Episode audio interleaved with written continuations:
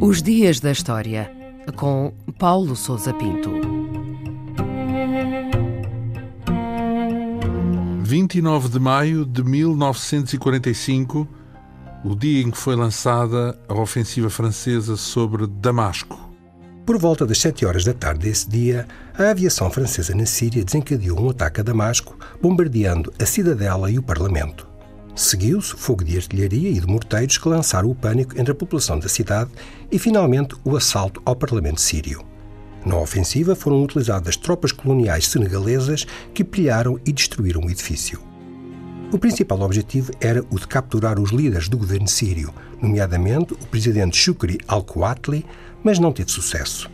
A ordem partiu do general Fernand Olivar Roger, governador militar de Damasco, e constituiu a derradeira tentativa da França para conter o um movimento insurgente sírio que reclamava a independência total do domínio colonial francês. Permanece ainda um mistério a responsabilidade do general de Gaulle no ataque. A ofensiva e o bombardeamento prosseguiram durante os dois dias seguintes, não apenas em Damasco, mas noutras cidades da Síria, e causaram mais de um milhar de mortes entre a população civil. E quais foram os motivos para este ataque da França? A Síria estava desde 1920 sob administração francesa, segundo um mandato da Sociedade das Nações. Entre 1925 e 1927, deflagrou uma revolta geral que uniu as várias fações da população síria, drusos, sunitas, cristãos ou alauítas, na luta contra o domínio francês.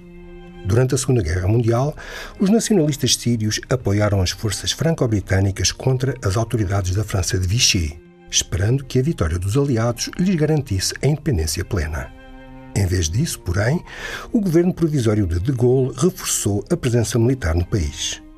A 17 de abril de 45, o presidente Al-Quatli proclamou a independência e no dia 8 de maio, enquanto a Europa festejava a rendição da Alemanha e o fim da guerra, os sírios saíam à rua para exigir a saída dos franceses. Nos dias seguintes, ocorreram motins em Damasco e em outras cidades que foram severamente reprimidos. Sem forma de conseguir controlar politicamente a situação, o general Olivar Roger ordenou então o bombardeamento do parlamento de Damasco e a captura dos líderes nacionalistas sírios e o que aconteceu depois dessa ofensiva? As notícias da ofensiva francesa na Síria foram recebidas com grande preocupação em Londres, uma vez que colocavam em risco o equilíbrio precário existente no Médio Oriente e ameaçavam criar um novo conflito poucos dias depois da rendição da Alemanha. O presidente sírio, que havia escapado ao bombardeamento, apelou a uma intervenção imediata dos britânicos e dos norte-americanos. A 31 de maio, Churchill solicitou a de Gaulle que cessasse o ataque, mas foi ignorado. No dia seguinte, as tropas britânicas entraram na Síria a partir da Jordânia e ocuparam Damasco depois de terem cortado as comunicações das forças francesas em Beirute. Sem dispor de forças suficientes para oferecer resistência, Olivar Roger recolheu as suas tropas aos quartéis. O risco de guerra era real e esteve iminente um conflito entre os dois aliados, mas acabou por prevalecer uma solução diplomática. Um ano mais tarde, mais precisamente, em abril de 1946, as últimas tropas francesas abandonaram a região e a Síria obteve a independência plena.